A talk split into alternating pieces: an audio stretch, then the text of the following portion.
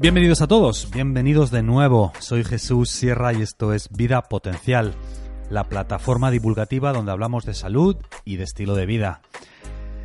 En esta ocasión os traigo una vez más la versión audio del artículo que hemos escrito para nuestro blog vidapotencial.com y del vídeo que hemos subido para que hemos subido a nuestro canal de YouTube que hemos titulado Perder peso para siempre, ayuno, insulina y el mito de las calorías, en el que Isabel ahonda en cómo utilizar el ayuno y el ayuno intermitente para perder grasa de una manera más eficiente y sobre todo más saludable y sostenible. Y ahonda, como el propio título indica, en la cuestión del mito de contar calorías. Una vez más, os invito a que os suscribáis a nuestra newsletter en vidapotencial.com barra únete. Es la mejor manera de estar en comunicación con nosotros y de estar al corriente de todo lo que estamos haciendo en Vida Potencial.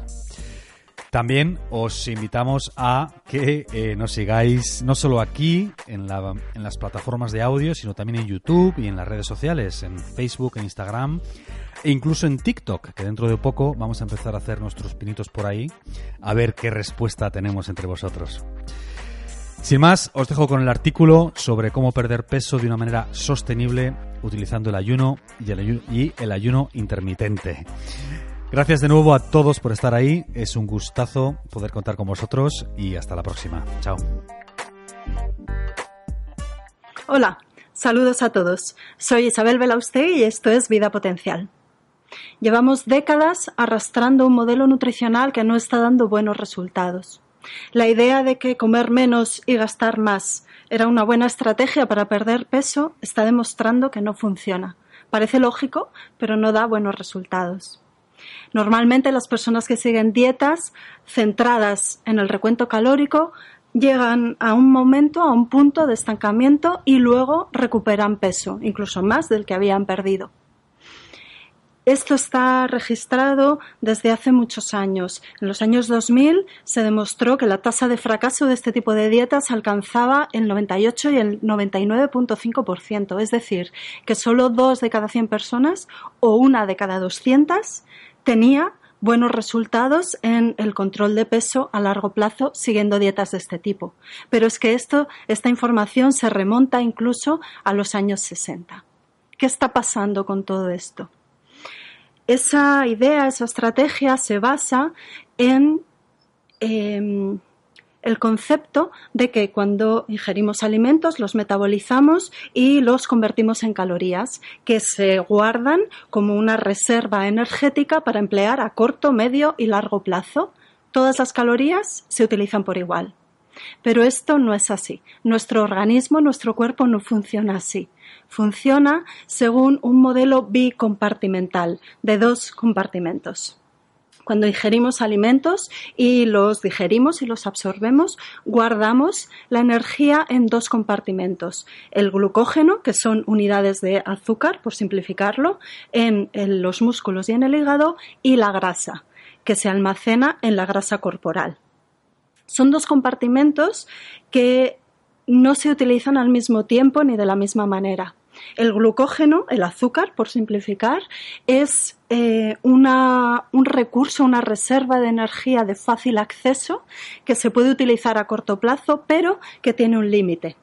Y la grasa es un recurso energético, un almacén de energía, una despensa que no tiene límite, que se puede utilizar a largo plazo, pero que no es de fácil acceso. Es como si tuviéramos una doble cuenta bancaria.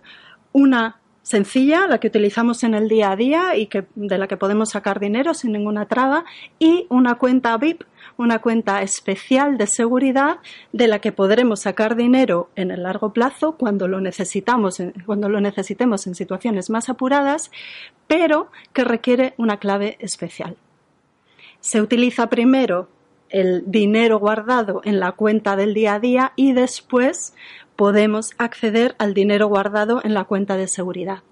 en nuestro organismo vamos a obtener la energía primero del depósito de fácil acceso, que es el glucógeno, el azúcar, de los músculos y el hígado, y después, cuando éste se haya agotado y con una clave especial, podremos acceder a la energía almacenada en esa despensa de seguridad que es la grasa corporal. Y la clave esa clave bancaria para poder acceder a la cuenta de seguridad es tener niveles bajos de insulina. Cuando la insulina está alta, bloquea el acceso a la grasa para poder obtener energía. Si la insulina está alta, le está diciendo a nuestro organismo que está en unas condiciones de plenitud, de seguridad y que lo que tiene que hacer es guardar energía, no gastarla. Y la insulina alta inhibe el proceso llamado de lipólisis, la degradación, la descomposición de la grasa para obtener energía. ¿Y cuándo tenemos la insulina alta? Cada vez que comemos, porque todos los alimentos elevan los niveles de insulina, aunque especialmente lo hacen los hidratos de carbono, y en determinadas enfermedades, como la diabetes tipo 2, que es diferente de la diabetes tipo 1, en la cual hay niveles bajos de insulina. Se llaman igual, pero son enfermedades diferentes.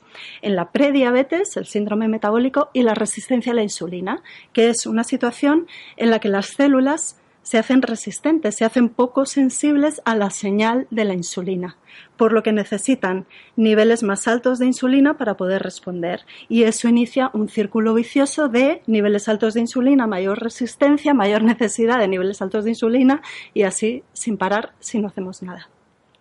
La resistencia a la insulina es una situación similar a nuestra adaptación a un perfume, por ejemplo. Cuando utilizamos un perfume nuevo, enseguida vamos, somos capaces de olerlo y percibir todos los matices. Pero si nos vamos habituando a este olor, llega un momento en el que dejamos de percibirlo y tenemos que echarnos más perfume para poder captarlo.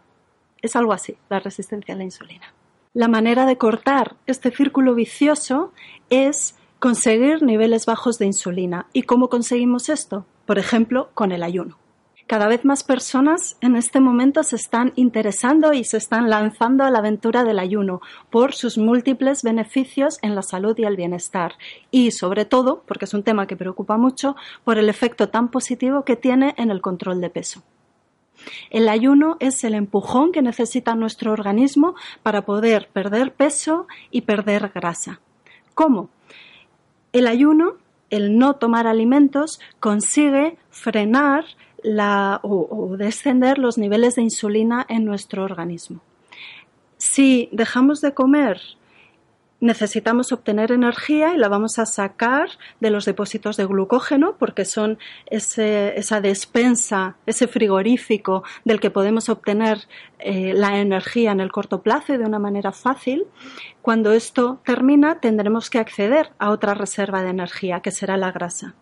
Pero si tenemos niveles altos de insulina, por ejemplo, porque hemos reducido la cantidad de calorías que consumimos, pero seguimos consumiendo y además seguimos tomando alimentos ricos en hidratos de carbono. Entonces la insulina no baja y nuestro cuerpo recibe la señal de que le falta energía porque ha agotado el glucógeno, pero no tiene la clave para poder acceder a las reservas de energía almacenadas en la grasa.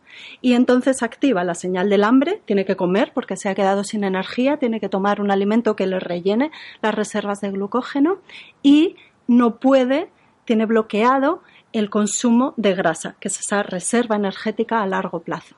Y como haríamos con nuestra cuenta del banco, si hemos eh, agotado la cuenta del día a día y no tenemos la clave para poder acceder a la cuenta de seguridad, ¿qué hacemos? Reducir los gastos. Y entonces ese es el otro mecanismo que emplea el organismo para defenderse de esa situación de crisis, reducir el gasto. Lo que hace es ralentizar el metabolismo. Y este es el mecanismo principal por el que fracasan las dietas hipocalóricas. Llega un momento en que las personas que están reduciendo el consumo de calorías pero no consiguen reducir los niveles de insulina para poder sobrevivir, lo que hacen es ralentizar el metabolismo para gastar menos, porque tienen bloqueado su acceso a la reserva energética de oro, que es la grasa corporal. La cuestión es acceder a la energía almacenada en forma de grasa. Y la clave es tener niveles bajos de insulina, no el número de calorías que consumes. Una dieta baja en hidratos de carbono y moderada en proteínas suele ser suficiente en algunas ocasiones, en otras no, y entonces lo que necesitamos es un empujón más fuerte y aquí entra en juego el ayuno. El ayuno consigue reducir los niveles de insulina, que es la clave para poder perder peso y quemar grasa corporal. Los beneficios del ayuno con respecto a la pérdida de peso y de grasa corporal no se deben a la reducción del número de calorías, sino a todo este engranaje del modelo bicompartimental a la reducción de los niveles de insulina y al acceso a las reservas a largo plazo que supone la grasa corporal. ¿Qué podéis esperar si hacéis ayuno para perder peso y quemar grasa? Bueno, lo primero poneros en manos de un profesional competente. Es muy importante y sobre todo para algunas personas que estén supervisadas por un profesional que maneje bien toda esta cuestión del ayuno. La pérdida de peso varía mucho de unas personas a otras cuando hacen ayuno, así que eso lo tendréis que ver cada uno en vuestra experiencia. La pérdida de grasa sí que se ha estimado en una media de 250 gramos al día. Si perdéis peso por encima de 250 gramos al día, pues probablemente no sea solo de grasa, también de agua, y eso lo recuperaréis una vez que volváis a ingerir alimentos.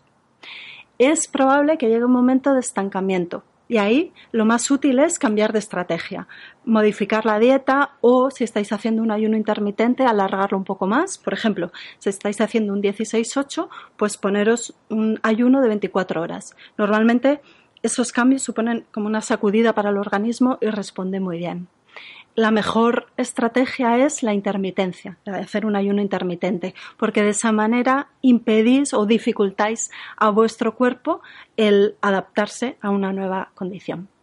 Y de nuevo, insisto, si estáis interesados en hacer ayuno, buscad el asesoramiento de un profesional, sobre todo las personas que tengáis alguna enfermedad o estéis recibiendo algún tratamiento. De nuevo, el ayuno nos muestra cuánto potencial tiene para ayudarnos a mejorar nuestra salud y nuestra calidad de vida. Tenéis el enlace a otro vídeo en el que hablo del ayuno con mucho detalle. Cuento desde la historia, la evolución del ayuno eh, y todos los beneficios que aporta a nuestra salud y a nuestro bienestar. Muchas gracias por estar ahí. Nos vemos en el próximo vídeo. Imagino que si has llegado hasta este punto del audio es porque te ha gustado o porque al menos piensas que te ha sido en parte de ayuda. Si es el caso, nos gustaría pedirte que lo compartas con al menos una persona eh, a la que pienses que también le pueda ser de utilidad. Eso nos ayuda enormemente a llegar a más personas y a que el mensaje se expanda. Muchísimas gracias por hacerlo. Hasta la próxima, chao.